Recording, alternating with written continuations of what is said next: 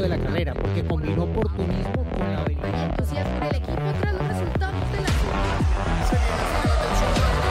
Fórmula Latina. Hola a todos, ¿cómo están? Bienvenidos a Fórmula Latina. Seguimos avanzando en este año. La ansiedad va en aumento. Nos vamos preparando para una temporada de Fórmula 1 que nos va a dar muchísimas satisfacciones y cosas para analizar.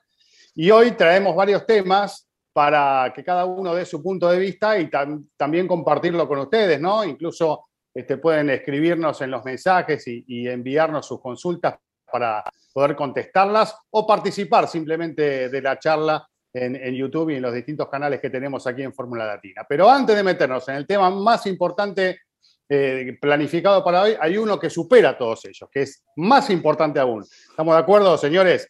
Que es el, tema principal para Fórmula Latina y, y lo va a contar, no, yo no me quiero anticipar, que lo cuente ella. Puedo, puedo, ¿Eh? puedo, puedo, ¿No? puedo plantearlo de una forma muy especial porque es que durante algunos meses Fórmula Latina va a tener un nuevo integrante. Vamos a hacer Wow. cinco en cada grabación de Fórmula Latina. ¿O Sí, señor. Claro, claro, claro, claro, claro. Gracias, chicos. Sí, bueno, ya eh, algunos lo sabrán porque lo hice público ya la semana en redes sociales, pero eh, voy a ser mamá muy pronto. Bueno, todavía faltan algunos meses, pero dicen que se pasa muy rápido, entonces eh, sí, vamos a tener una, una niña. Espera, espera, espera, espera. Ah, quería que le consultes al oráculo. ¿Qué a El oráculo. Mira, está muy rosa, ¿eh? Mira, ahí Ya lo está. consultó. Ah, tal Ya cual. lo consultó y se lo dijo. Ya, lo dijo, Sí, se sí, lo sí. dijo el oráculo. Que era. Eh, y, y bueno, pues ya esperando y felices, obviamente, con la noticia papá y mamá. Y pues sí, un integrante para, para Fórmula Latina, así que seguro aquí estará eh, en unos meses llorando mientras estamos grabando o pidiendo que quiere de comer, pero no importa. Eh, nos, nos vendrá bien hacer pausas de repente durante, durante nuestro podcast. Bueno, felicitaciones, un Muchas beso muy gracias. grande, sabés que te queremos mucho todos y, y bueno, la gente también. Así que el apoyo desde acá va, este, va a andar todo muy bien, estamos todos muy contentos. ¿eh? Muchas gracias, Cris, muchas gracias. Cris, Juan, Diego, los quiero yo también. Y Sofía también ya los quiere, a los tíos formuleros. Ay, qué lindo nombre. Qué lindo. Qué linda, te, te lo copié, te lo copié, Juan. Bueno, me parece muy bien. Empezamos, chicos, si les parece, con, con- esta sonrisa que tenemos todos en, el rostro, que cuando vamos a tocar el tema que, que tenemos pensado, se nos va a borrar, ¿no?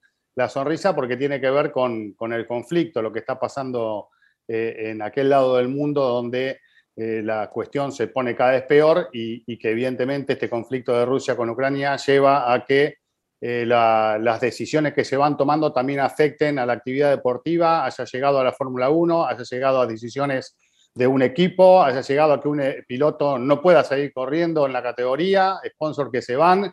eh, y bueno, evidentemente esta ramificación del conflicto este, abarca muchas áreas, muchos aspectos. Así que vamos a empezar por ahí y por esta situación que no sabemos hasta dónde va a terminar, ¿no? Porque muchos países están tomando medidas muy rígidas y bueno, vamos a ver una categoría como la Fórmula 1, que, es claramente una, una categoría que abarca los distintos puntos del mundo, este, hasta qué punto lo va, la va a seguir afectando, ¿no? Porque tal vez uno no tiene que quedarse solamente con, bueno, Mazepin no va a correr más, este, Haas este, decide romper los contratos con, con Uralcali y hasta ahí terminó. Me parece que el tema puede llegar a, aparecer en otros aspectos, ¿no? A medida que avance el campeonato. Así que estaremos muy atentos a, todo ello, pero por lo pronto hoy tenemos esta información.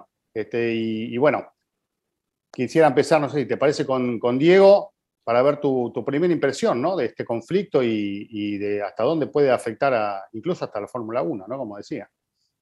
Sí, bueno, ya, ya la ha tocado, primero con la cancelación de la carrera en Rusia, que pues era de esperarse, aunque estaba programada para septiembre, pero pues eh, creo que la magnitud de lo que está ocurriendo eh, en el mundo, porque no solamente en esa parte del mundo, creo que pues todos hemos estado en un principio un poco distantes, pero tú empiezas a ver y claro, no, no puedes estar ajeno a lo que es esa realidad, lo que está ocurriendo en Ucrania y, y las ramificaciones que eso está teniendo en todo el mundo a nivel político, económico, etcétera, ¿no? Entonces, eh, pues para el equipo Haas tampoco debe ser una situación fácil, es el equipo que, digamos, lo más está sufriendo económicamente de todos los de la parrilla y pues la decisión de rescindir el contrato de Uralcali, de Mazepin, pues probablemente no ha sido una decisión fácil, pero al mismo tiempo tampoco creo que Jim Haas se haya lanzado al vacío sin un paracaídas, ¿no? Yo creo que de alguna forma tendrá que haber tenido el soporte por alguna parte para haberse ido con esa decisión, que aparte, pues siendo un equipo estadounidense, pues eh, era incluso más entendible y más allá de los patrocinadores, que no era Uralcali el único patrocinador, ¿no? Y entiendo que tampoco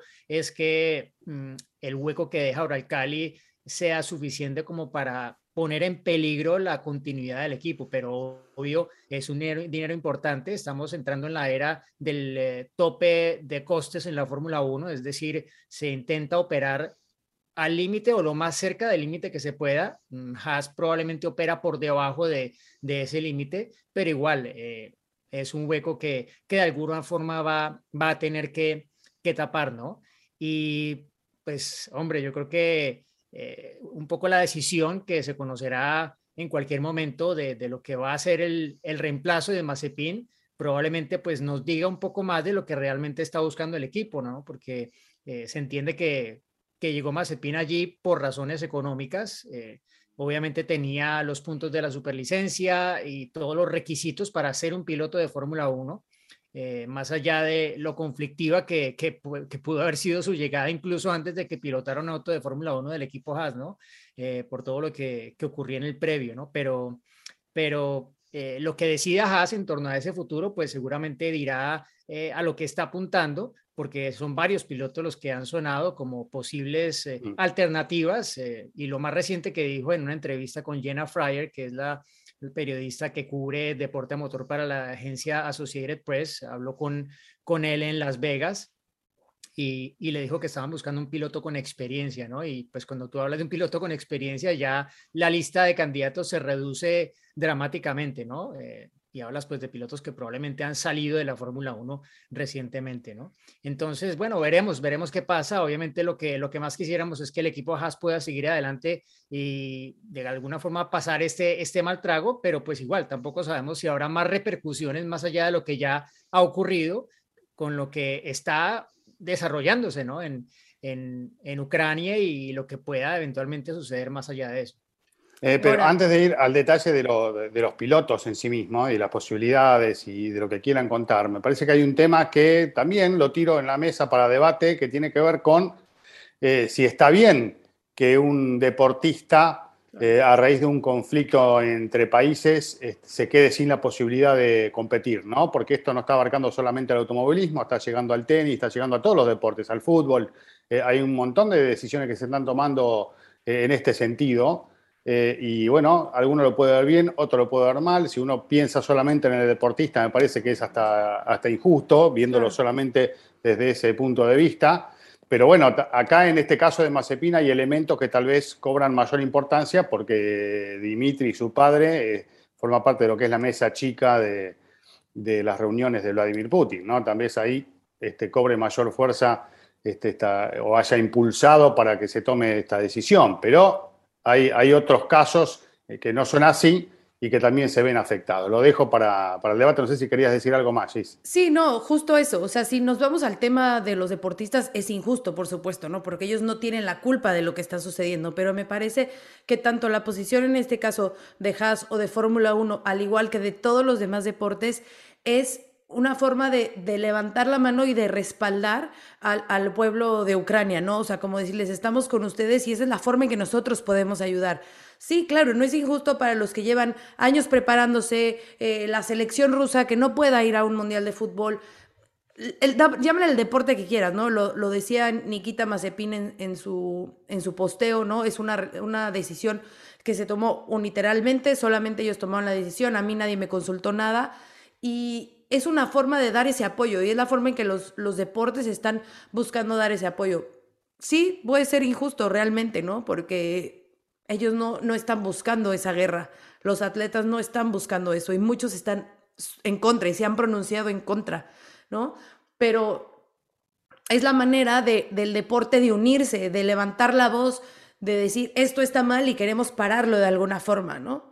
Entonces, ya lo mencionas, a lo mejor Nikita no tiene la culpa y no quiero decir que su padre la tenga, me explico, pero como lo dices, esa parte de que Uralcali está de alguna forma y su papá cerca de, hace mucho más drástico el corte, ¿no? Pero eh, la decisión de FIA fue que los pilotos rusos podían seguir corriendo sin la licencia, o sea, sin decir que corren bajo la, bandera de, Rusia, ¿no? Sin portar sus colores, eh, diciendo se les da la oportunidad, pero con nombre en blanco, por decirlo de alguna forma, ¿no? Mm.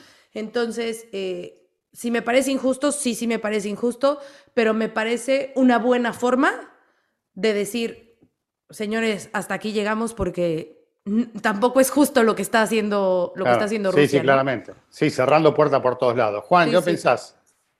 Bueno, sí, de hecho, cuando hubo guerras grandes, me estoy hablando ya guerras mundiales y demás, eh, inclusive ya no se participaban en los deportes, se suspendieron Juegos Olímpicos y demás, ¿no? Cuando hay un conflicto, cambiaron las reglas de juego, era distinto, y hoy en día no se tolera estas situaciones, algunos creerán que son justas, no me voy a meter íntimamente, aunque estoy y como todos nosotros interiorizándonos de cuál es realmente la situación entre Rusia y Ucrania, pero hoy en día hay que, no se tolera más estas situaciones, ¿no? Como han cambiado muchísimas formas de expresarse y de tener que tener cuidado con muchas cosas, hoy en día ya la soberanía, ya estos ataques este, o estas invasiones no se pueden tolerar y es una manera de apoyar, como bien dijo Giselle, porque las guerras ya no son solamente con armas, ¿no? Hay guerras eh, económicas, por eso los embargos, y ahí está el punto de Nikita Mazepin, porque hay una lista del gobierno de Estados Unidos y las compañías del padre de,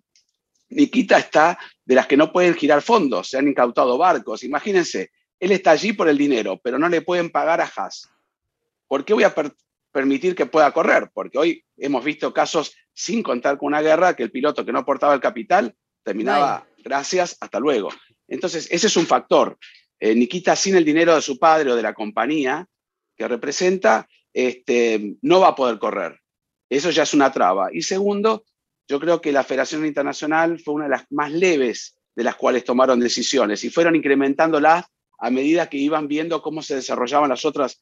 El Mundial de Fútbol directamente sacó al equipo ruso, ¿no? Eh, es, muy grande y eso hace daño al pueblo ruso. Injustamente, y yo creo que sí, porque no todos están con la decisión de Putin. Hubo manifestaciones multitudinarias en Rusia no apoyando la guerra. ¿Quién va a estar a favor de esto? El ejército. Entonces, cuando se empieza a mezclar deporte, que no lo están, ¿eh? Seguro, por eso cuando se mezcla el deporte, eh, es justo, no es justo. Hay un equipo también que está formando parte, creo que del, de, Endurance, ¿no? Del WEC, que dice, no, yo no voy a permitir, yo quiero cantar la bandera. Entonces están apoyando de alguna manera a lo que está haciendo Rusia, otros al contrario. Eh, hay tenistas, el número uno del mundo actual también, que es ruso, ¿no? Eh, por eso es hilar muy fino, no es un tema que deberíamos, bueno, yo en mi caso, opinar si es justo o no es justo. Para mí, en cierta medida lo es y en cierta medida no. Pero es la única manera de ponernos todos en contra de algo que ya no se permite más. No se permite más los locos líderes que hubieron eh, en toda la historia de la humanidad y Putin evidentemente es uno de ellos y lo expresó muy claramente. Y yo estaba viendo la conferencia de prensa en Barcelona, lo trató de loco eh, Sebastián Vettel. Fue uno de los pocos este, pilotos que enfrentaron a, a, Putin diciendo que no pueden estar a la merced de, de lo que está sucediendo. Por eso yo creo, si me das mi opinión, y bueno, hay que hacerlo. Es un mal necesario. Que sea injusto con los deportistas, y bueno, sí, lamentablemente, pero lo que es injusto también hay que pensar lo que están haciendo con civiles en Ucrania. Por eso es un tema muy delicado, política, guerra, pero tampoco hay que mirar para un costado, ¿no? Yo creo que eso sería terrible. Hay que ponerse de acuerdo y decir, bueno, sí, de esta manera la Fórmula 1, el automovilismo puede por lo menos contrarrestar. Se terminó el contrato de la carrera. O sea, no, es que, bueno, vamos a ver si la ponemos el año que viene. No, no, no van a correr más. Y algunos, eh, simpáticamente ahora, en las redes sociales, me decían, y Fosaroli va a estar contento. no lo estoy. Eh, no era el circuito y lo hemos debatido acá mil veces, ¿no? No, pasa por otro lado el tema. Claro, pasa Exactamente. Por otro lado. Pero bueno, de repente nos ahorramos un viaje a Sochi. unas 45 escalas y tres horas, seis horas en el, en el, en el y el, aeropuerto de Moscú. De vuelta al aeropuerto. y, que te pierde la maleta y no te la recuperas más porque no, no, puedes comunicarte con ellas. Pero bueno. Y la comida fría porque se tardan en servirte. Sí, que un Por eso había que poner un poquito. Y el otro te saca 500 del mismo tramo.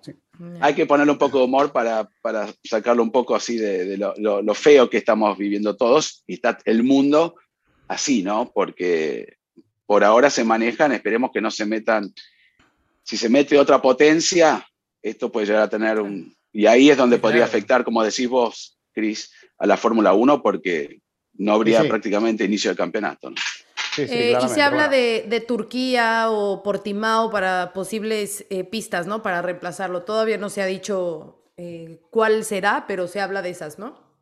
No, y además, como dijo Chris, perdón, y, y, bien explicó Diego, que eso vamos a saberlo recién, ¿quién va a reemplazar? Sabemos que Pietro va a estar en las pruebas, pero necesitan sí un piloto de experiencia, pero Diego, bien lo decías, ¿cuántos hay? ¿Quién es el piloto de experiencia? Hulkenberg. Eh, salvo que Kimi, que Kimi, haga la gran masa, ¿no? ¿Se acuerdan cuando se estuvo en Brasil? Lloraban claro. todos. Pero bueno, ni siquiera se preparó oh. para la pretemporada, así que eh, no hay, no hay no, pilotos. Giovinazzi no, y Hulkenberg, no. yo creo. No, con superlicencia, con experiencia ahora. Sí. No. Con experiencia son esos, salvo que sacan sí, unas de la galera. Algunos quisieran que le dieran la oportunidad a un Oscar Piastri, por ejemplo, que, que está ahí. Sería sí, fantástico. Mejor, de, mejor de Pietro. ¿no? Pero, pero, pero sí. Está Yo soy Team Pietro. A Renault, ¿no? Alpine. Es, sería, bueno, Digamos sería una que negociación extraña. Pietro por una cuestión de, de cercanía, ¿no? Claro. Eh, en nuestro continente, pero eh, por, por, méritos creo que Piastri se merece también una oportunidad, ¿no? Eh, y son pilotos que la verdad que deberían tener ese reconocimiento de, pero no tiene experiencia. Una ¿no? si aparece una posibilidad. Pero si la idea es tener a alguien con experiencia, claro, se queda en el camino, ¿no? Sí, tener un listón para Mick es, es lo que mejor le, claro. ca le caería en este momento a, al equipo. Como bien lo decía Juan, pues sí, un Kimi, es que un Kimi ya está eh, con la mentalidad en otra cosa no. y desde hace rato, ¿no? Entonces, volverlo a enfocar y que esté a su máximo nivel, difícil, ¿no? En cambio, no sé, pienso yo, un, un Giovinazzi, un Giovinazzi tiene todas las ganas porque sentirá que lo cortaron antes de tiempo y, y querrá probar que, que él se merece todavía un asiento en la Fórmula 1 y creo que sus palabras de despedida fueron un poco en ese sentido, como de que no, yo, yo voy a volver, porque claro. bueno, él no, no, querrá volver eso a la Fórmula E, donde en el arranque difícilmente le habría podido ir más mal en las dos primeras eh, fechas en, Arabia Saudita y en México. Bueno, chicos, uno de los temas que, vale la pena tocar hoy tiene que ver con eh, algunas consultas que hemos recibido. Ahora vamos a escuchar algunas preguntas relacionadas con decisiones de la FIA, ¿no? En los últimos tiempos que han generado repercusión, polémicas, decisiones que vamos a ir viendo a lo largo del año cómo funcionan. Pero bueno, el tema de más y eh, las decisiones que se han tomado. Así que, ¿qué les parece si vamos a algunas preguntas y comenzamos a responder? Hola Juan, Cris, Diego, Giselle. Saludos desde Pachuca Hidalgo. Mi nombre es Alison Carolina Negrete Pérez. Mi primer pregunta es, ¿cuáles serán los principales cambios que tendrá la FIA para este año y a qué se debe? Alison, muchas gracias por tu pregunta. Sí, bueno, muchos cambios. Para empezar, hay nuevo presidente, ¿no? Mohamed Ben Sulayem es el nuevo presidente de la FIA y de ahí se han ido desencadenando varias cosas. Como sabemos, la situación con Michael Masi después de ese polémico final en Abu Dhabi estuvo bastante delicada, entonces esa ha sido una de las principales decisiones que se ha tomado. Michael Masi va a tener otro rol en la FIA, va a seguir trabajando con la FIA, pero ya no estará como director de carrera en Fórmula 1. Lo que se ha decidido es que eh, haya dos directores de carrera que se van a ir eh, rotando, que es Nils Bittich y Eduardo Freitas.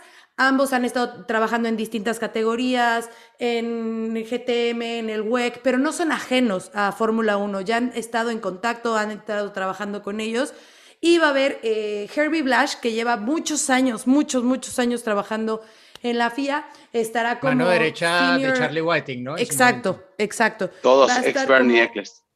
Exacto, va a estar como senior advisor, ¿no? Como el consejero principal de, de, de estos dos. De, ¿Cómo? Y permanente, o sea, permanente. Sí, va a estar en exacto, todas él está en todas las carreras, mientras Freitas y Vitish se van, eh, se van rotando. Entonces, eso es como el principal cambio, que no va a haber una cabeza como tal, como en su caso fue Charlie Whiting o después eh, Michael Massey. Y eh, pues veremos qué tal les funciona, ¿no? Además de, obviamente, este grupo de, consejeros o de, oficiales que siempre, eh, de los stewards que siempre han, han tenido durante todas las carreras. Bueno, hay, hay, más temas, ¿no? Hay más cosas que se han decidido, pero también tenemos más preguntas, ¿no? Exacto. Vamos, porque tienen que ver con eso. Hola amigos de Fórmula Latina, soy Alfredo desde Perú y quería saber su opinión sobre dos temas. Este año la FIA ha dicho que va a haber un sistema similar al VAR de la FIFA y que no van a transmitir más los comentarios entre los equipos y la FIA. ¿Qué opinan sobre estos temas y si conocen algún detalle adicional? Alfredo, gracias por tu pregunta.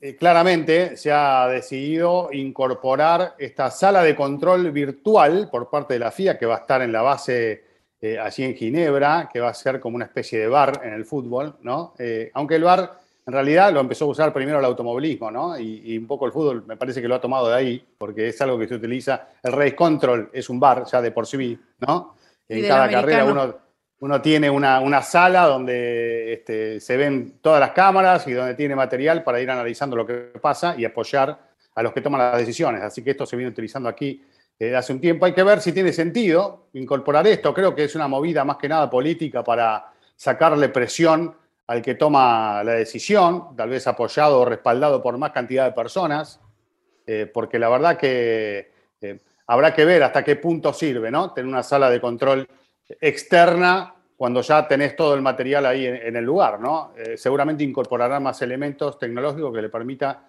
analizar más rápidamente algunas cuestiones, pero eh, sobre la marcha iremos viendo si esto es útil o no es útil. Y ahora cada uno me da su, opinión. Y por otro lado estaba esta decisión que también va a, apunta a quitarle presión al director de carrera y a los comisarios. ¿eh? Eh, que es la de no, no comunicarse públicamente la charla de los equipos con con el director de carrera, ¿no? Sí, caray, estaba buenísimo para el show. Sí, ¿hasta dónde, no? Eh, había que tener un límite. A mí, perdón que me meta, ¿no? Pero la de Arabia Saudita con la, oferta y aceptar y demás, dejaba un poco, la gente no le gustó, ¿no? No, no sabían que se manejaba así. De hecho, se manejaba así hasta este año, perdón, el año pasado que pusieron las comunicaciones con, con los equipos y ya llevaba un teatro que quitaba un poco la atención en lo deportivo. Entonces, yo creo que en cierta medida cuando aparecieron, ¿se acuerdan? Qué bueno, la FIA hablando con el equipo. Y después empezó a ser medio dantesco, me parece. Se, se extralimitó. Revelaba además, ¿no? Sí, me hubiera gustado que siguieran, pero algunas cosas tratar de evitarlas. Sabemos que inclusive en los team radios que se utilizan, muchos se, se ponen y otros no, ¿no? Porque hay información que a veces no se pone todo lo que se escucha. Se escucha y se pone unos segundos más tarde. Por eso a veces ya están entrando en pits y sale el Team Radio cuando ya está dentro del pit. Por eso creo que se podría haber manejado de otra manera para evitar, este, bueno, finalmente lo que decide todo esto es lo que sucede en Abu Dhabi. Pero a mí ya en Arabia Saudita ya no me había gustado cómo se había tratado el tema de, de la posición en la grilla partida de Max. Así que yo creo que podrían haberlo evitado llegar a ese nivel a lo mejor poniendo a alguien de FIA que decidiera, como esto sí sale, esto no sale, ¿no? O sea, un poquito más de control. Pero lo tienen eso, lo tienen, lo tienen, lo tenían. Yo creo que era un filtro muy leve porque... Sí, bueno, pero... Bueno, el Oscar fue para que la cabeza era otra, ¿no? La orden era otra, más. El, Oscar, ¿no? Al mejor team radio de todos y el que más intervenía siempre. Entonces cortaba un poco esa esencia de, de a mí puntualmente, ¿eh? y me gusta la tecnología, los aportes. De hecho, Chris, los equipos tiene también su pit wall o su race control en las fábricas, ¿no? Desde hace muchos años. Y tienen gente, como bien dice, decías, en, otra situación, ¿no? En el pit, en pit wall con la tensión y, toda esa, em, ¿cómo se llama? Adrenalina que genera estar en ese momento y pueden ayudar este, a los equipos. Entonces no me parece malo que haya otro, pero como hay un dicho, muchas manos en un plato hacen un garabato. Hay que ver, ¿no? Yo creo Acá se decía un dirigente argentino que decía, si querés demorar algo, crea una comisión, ¿no? Entonces, mientras más... Eh, pero, pero, pero, Chris, en, en, este caso yo creo que, que, viene bien, porque yo creo que uno de los problemas que tenía Michael Massey y un poco herencia de Charlie Whiting es que tenía demasiadas responsabilidades, ¿no? Y obvio, cuando tú llevas tantos años como llevaba Charlie Whiting cuando tenía su cargo de race control, pues hombre, ya todo es, todo se da muy natural y tiene un control absoluto de todo. Eh, pero cuando eres más nuevo en el cargo y aparte de eso te ponen encima otras cosas, como que te ponen las cámaras y te ponen en vivo en televisión, que a Charlie Whiting cuando lo ponían en vivo era algo concertado y él daba una entrevista y se hizo algunas veces cuando hubo alguna bandera roja o algo así, pero nunca al nivel de lo que le tocó a Michael Masi, que literalmente pues lo pusieron bajo fuego contra la pared allí, o sea, es que fue una fusilada de estas públicas de un poco triste, ¿no? Creo que Juan, tú también lo habrás percibido, algunos de los pilotos eh, dieron su respaldo a, a Michael Masi y pues obvio, es claro que, que en la carrera final de la temporada eh, se equivocó,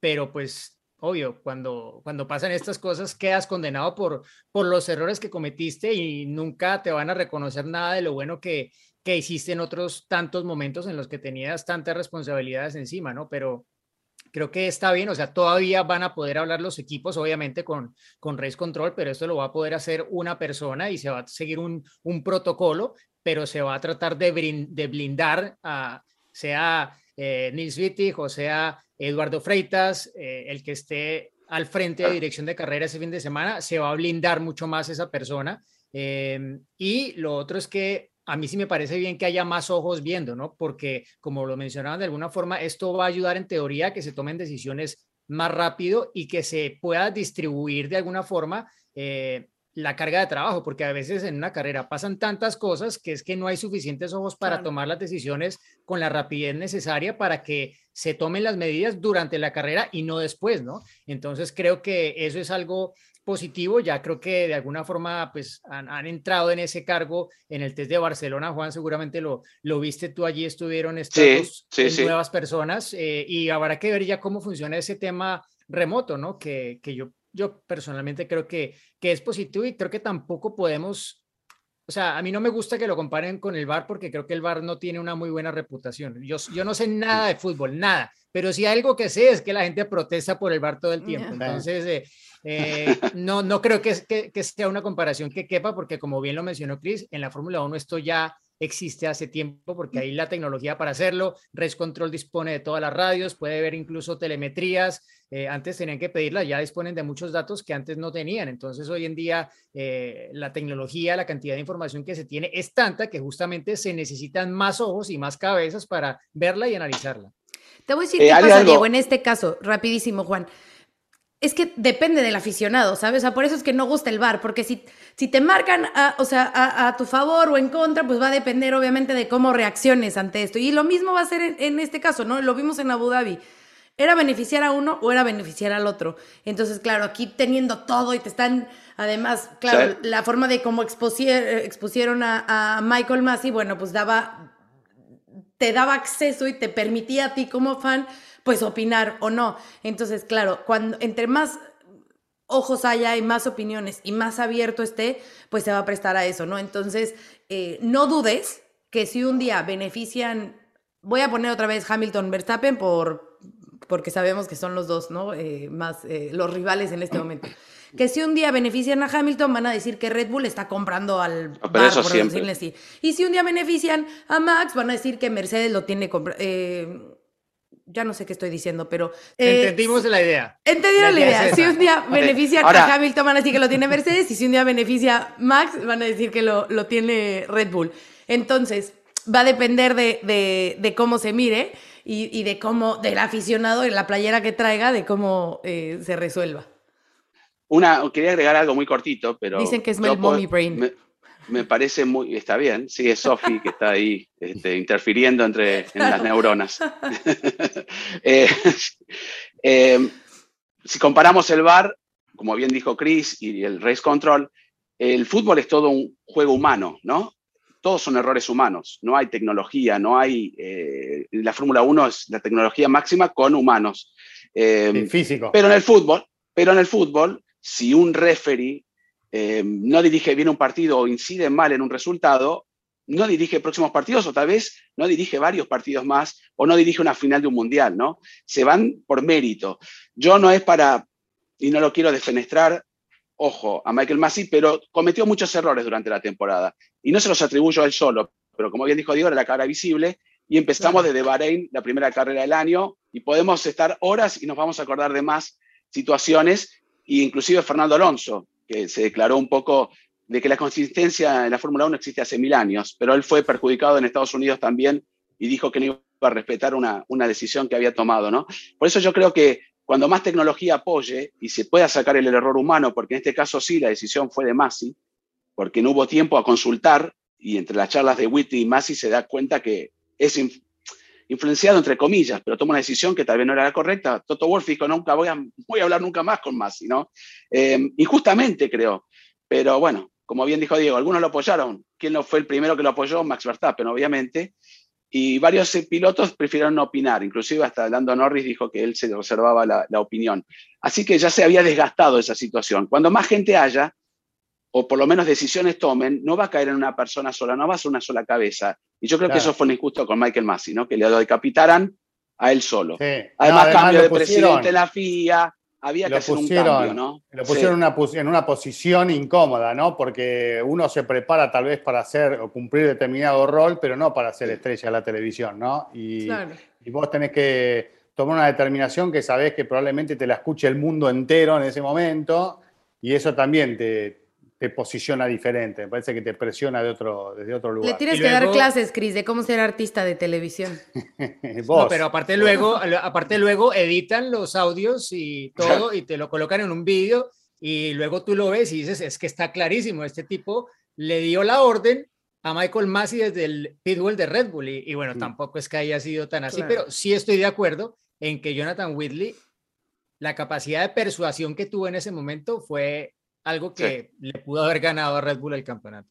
Bueno, chicos, el, reloj va avanzando y sabemos uh. que en poquitos días comienzan los test de si seguimos van a ser Sofía. sí, sí, por eso, por eso.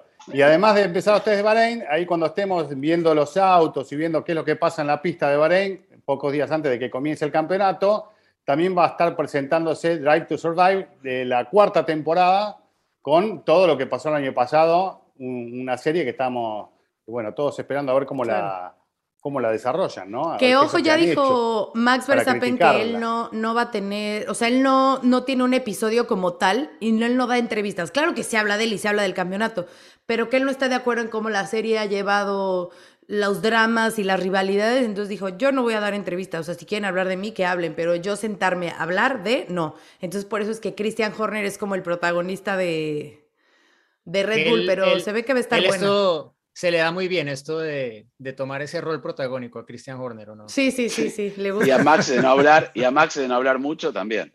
Oye, que por cierto, contrato hasta el 2028, o sea, ya de por vida se queda con Red Bull, o que hasta los 31 años por ahora. Ya veremos, ya veremos si se cumple, ¿no? Porque, porque a ver, a ver, a ver dónde está Red Bull en ese momento, ¿no? No creo que aparte de Red Bull. el Red Bull no está. Ya demostró que tampoco importa mucho tener firmado cuántos años en, la Fórmula 1, ¿no? a ver quién le da las gracias a quién primero. Sí, lo más, gracioso es, la aclaración de Christian Horner. nosotros somos muy pro continuidad, nos gusta la continuidad. Y hay un video de, bueno, una gente de esa que, que hace este tipo de bromas en, en Instagram, eh, se me olvida de, de Mostrando a todos los pilotos. Se llama, diciendo, eh, haciendo como el meme de, de, que entrevistaba en ese momento a Christian Horner y decía, sí, claro, la continuidad, como la de Gasly, como la de Albon. Claro, claro. Ponen la cara de Christian Horner como, ¿qué me estás preguntando? Sí, y, vieron lo de Horner de, de, la subasta, ¿no? Que ganó una subasta con, con 3.000 libras ah, para visitar las instalaciones del equipo. Sí, pero pero no vio las letras chiquitas. Exacto, en las letras chicas no, podía ir ningún miembro de ningún equipo, qué gracioso, ¿no? no, pero muy divertido, fue muy divertido. Sí, por lo ¿Eh? menos este, él, él lo que logró fue eso, ¿no? Que, que, se hablara de ese tema. Obviamente, si llegaba a ir Christian Horner y tal vez Mercedes lo acepte, cuando haga la gira decir, perdón, está cerrado acá, no, tenemos un problema eléctrico, gracias. claro, solo la sala de trofeos. Solo te invitamos a la sala de trofeos. Miren los ocho campeonatos, gracias. Bueno, yo estoy, todavía no lo armé, pero con, eh, en cualquier momento me armo mi equipo de Great Rival. ¿eh? No sé si ya lo hicieron ustedes. Ya está la No, liga yo de Fórmula. Latina. No, hay que esperar las Sí, pruebas de las Lo últimas hemos pruebas. puesto Sí. en redes sociales y si no, to- si todavía no tienen la liga, aquí abajito en la descripción también está el link para que se unan a nuestra, a nuestra liga y si no encuentrenla como Fórmula Latina, ya son varios los que se han sumado. Recuerden que hay premios para el ganador, así que suscríbanse a nuestra liga, es gratis, obvio, y solo nos las vamos a pasar bien. Muchos nos preguntan que cómo se usa, que cómo se juega. Si ustedes se van a la opción de las herramientas, que es como, ya saben, el martillito y el desarmador cruzado, ahí vienen incluso videos y te explican perfecto cómo jugar. Eh, es muy importante que, que elijan a todos los pilotos, no dejen espacios en blanco y elijan a su talent driver. Es muy, muy, muy importante, porque si piensan que por tener a Hamilton, Verstappen, este, Checo y, y George Russell les va a ir mejor, pues están muy equivocados. Tienen que jugar ahí la estrategia, les dan por rebases, dan puntos por, eh, por calificación, entonces elijan bien, no dejan espacios en blanco y diviértanse con nosotros. Sí, sí, Este año va a estar muy bueno porque, claro, este año va a estar muy bueno porque hay mucha incertidumbre, así que igual no vamos a dejar de jugar con los equipos que mencionaste porque habría que asegurarse algo. Claro. Hasta Pero- donde aguante el presupuesto inicial, Exacto. ¿no? Porque Claro, al claro, principio no te da exacto. para comprar todo lo que quieras, seguro. No, y No, luego no. si pierdes se te quita, pues está, está rudo. Hay que- Yo a fin de me año tomé un premio, ¿eh? año, yo me tomé un año de entre bambalinas, detrás de escena, anotando Hiciste todo. un demo. eh, Un demo, sí. Sí, por eso, estuve ahí medio incógnito en la clasificación, pero este año, con todo lo que aprendí el año pasado y de ustedes, voy con, para todo. No me acuerdo quién ganó de nosotros el año pasado. Ahora no. quedé No me acuerdo, me- se me borró. No me acuerdo quién ganó. No, quién Yo sabe. tampoco me ¿Se acuerdo. acuerdan ustedes? En un, mo- No. en un no me momento, me- Diego se debe acordar cuando venía robando pasó hace mucho tiempo. puestos. ¿Quién sabe? Y después se, le agarró amnesia. Solo sé que en Sí, el chat, solo sé que en el chat de Grid Rival pedía, exigía su regalo, pero no, eso es solo No, para el ganador. Para el No número hubo nada, ¿eh? Pero bueno, voy a tener que ganar este año también. Vamos a ver. Chicos, eh, para cerrar, no sé si quieren eh, anticipar, si alguno se anima a anticipar qué puede llegar a pasar en Bahrein. ¿Veremos algo parecido a lo que vimos en, en Barcelona o veremos otra cosa? Te digo, Pero, eh, yo te digo de entrada que vamos a ver muchas cosas muy diferentes, Sí. sobre todo en los equipos de punta, porque la versión del Mercedes, del Red Bull que vimos en los primeros test era probablemente una versión inicial, pero no la que seguramente van a llevar a la primera carrera y obviamente se va a parecer más lo que veamos en estos próximos test, o sea que hay que tener los ojos bien abiertos para poder detectar todas esas diferencias que ya van a empezar a presentar sobre todo los equipos de, de adelante, algunos que ya especulan incluso que Mercedes va a presentar una versión B de su W13, no, No sé si vaya a llegar a tanto y si la vaya a mostrar en su totalidad en este eh, próximo test, pero seguro que sí que va a haber muchas cosas nuevas al frente. Y antes de cerrar mi comentario, solamente quería agradecerles a todas las mujeres que hacen parte de Fórmula Latina en esta semana del Día Internacional de la Mujer, empezando por Gis, que es parte de nuestro equipo, por Sofía, que está también en este programa, aunque no la escuchen, pero está en este programa eh, y está opinando a través de Giselle, de hecho. Eh, Claro, y bueno, vaya que sí. y tantas seguidoras que, que tenemos y que nos comentan también en cada semana, que se han suscrito. Ana, que nos han ayuda like siempre a con nuestras videos. redes. También, Ana, exacto. A, a todas las mujeres que hacen parte de Fórmula Latina. Muchas gracias a todas y que pasen bien su día. Me asumo, me Que deben ser saludo. todos los días. Vamos, agrego mujeres. el- agrego el saludo a, a mi mujer Mariana, que cumplió años el domingo, así que también recibió Ay, saludos y besos a Mariana. Muy bien, muy bien. Bueno, Y a Tatiana y Paula. y a Tatiana y a. Paula, especialmente. Sí. ¿eh? Y a todas las mujeres que nos escuchan y nos apoyan y que les encanta el mundo racing, bienvenidas, súmense más. Muchas mujeres, ¿eh? Ay, Siguiendo sí. Fórmula Y, y Mejía que lleva meses estrenando anillo nada más, ¿no? Aunque Claro. es 120 años de novios, pero bueno. Claro. ¡No había visto ese anillo! Los mismos años que Juan en la Fórmula 1 tiene de novio, Diego. Claro, claro, claro. Ay, Con Bueno. Juan y ya, sí. Claro. Bueno, anécdota para terminar el Fórmula Latina de hoy, eh, señora Giselle Sarú. Yo tengo una buena. eh, digo, eh, fue, fue cómico, sucedió en el Gran Premio de México y hablando de Nikita Mazepin, eh, recordarán los que estuvieron en el Gran Premio de México que hicimos una actividad con los pilotos, poníamos una caja y era la, la, Guilty Pleasure Box, ¿no? Y tenían que sacar una pregunta que los pusiera un poquito incómodos y eh, pues responderla para que todos los asistentes al Gran Premio de México se enteraran, ¿no? Había de todo, ¿no? ¿Quién te dio tu primer beso? ¿Qué actriz te gusta de Hollywood?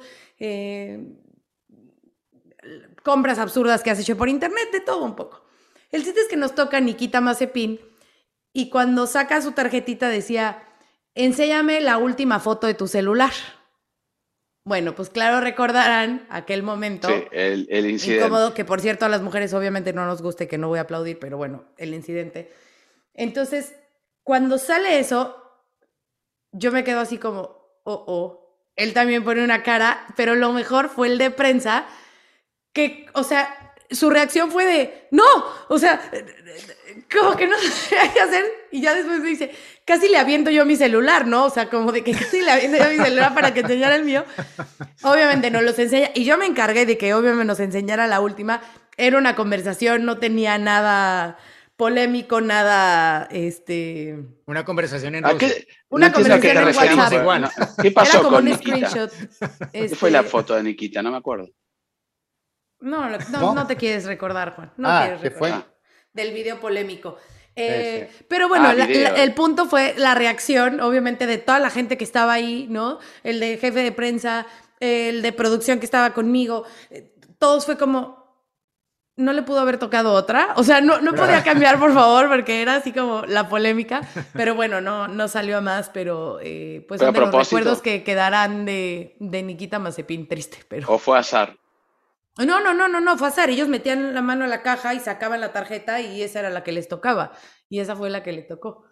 ¿Tenés Pobre duda? ¿no? Llegó a la Fórmula 1 con Con polémica. una cruz ya ahí, sí. Después sí. se llamó Sí. más, es- más Spin y después Claro. este, terminó fuera del equipo. Pero bueno, no se lo merece. Pero es buena onda, ¿eh? La verdad, yo lo estuve Sí, tratando sí. en México y buena onda. Sí. Este, me encantó que, por supuesto, llegara a México con, con su playera de, de Raúl Jiménez, porque Raúl es el 9, el del seleccionado nacional de México, eh, usa el 9, entonces llegó con la playera del 9. eh, entonces tenía, tenía buenos detalles y, y era, era buena onda, pero bueno, pues de buena onda pues no se vive en Fórmula 1, ¿no? Ah, Desgraciadamente. puedo agregar algo que no, no sé si tiene que ver, pero ya que mencionaste la playera de fútbol, ¿sí? eh, estamos todos juntos y totalmente condenamos lo que sucedió en un partido de fútbol, porque es deporte en fin- definitiva y tiene mucho vínculo la Fórmula 1 con el fútbol y viceversa. Y este, así que bueno, un saludo muy grande a las familias que, que tuvieron ese momento tan feo y que nadie está orgulloso de ello, así que por favor que no se repita nunca ningún tipo de deporte, nada. Inaceptable, lamentable, triste, un día muy triste para el fútbol mexicano y para el fútbol en, en general. Eh, ojalá que sí las autoridades eh, tomen acción en eso y resuelvan de la manera que debe de ser, porque el deporte es ese espacio familiar, ¿no? Es para, había familias, había niños, eh, mujeres, eh, mucha gente que va simplemente a disfrutar de un partido de fútbol y no tienen por qué eh, estarlo sufriendo, ¿no? Eso es lo que decíamos, de la esencia del deporte es, es unir y aquí se hizo todo lo contrario, así que ojalá que, que se den con todos estos pseudo aficionados.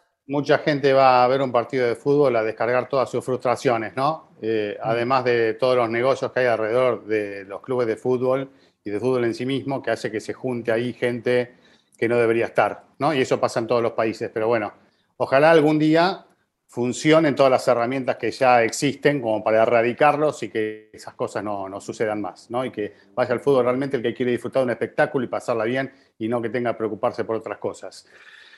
Chicos, se terminó Fórmula Latina. Nos vemos la próxima semana, pendientes de los test en Bahrein, pendientes de las novedades de la Fórmula 1, de todo lo que vaya pasando en los próximos días y con ganas de que comience el Campeonato del Mundo porque el 20 de este mes de marzo se va a correr el primer Gran Premio de la temporada. Así que estamos muy ansiosos por ello. Los esperamos en Grid Rival y los esperamos aquí en todas las redes sociales de Fórmula Latina para que No olvides suscribirse. participen. Y compartan este, eh, este momento con nosotros. Suscríbanse y bueno, nos vemos pronto.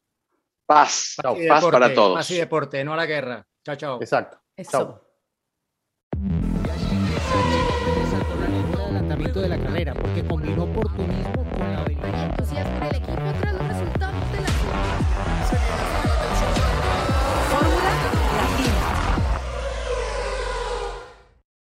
Without the ones like you, who work tirelessly to keep things running, everything would suddenly stop.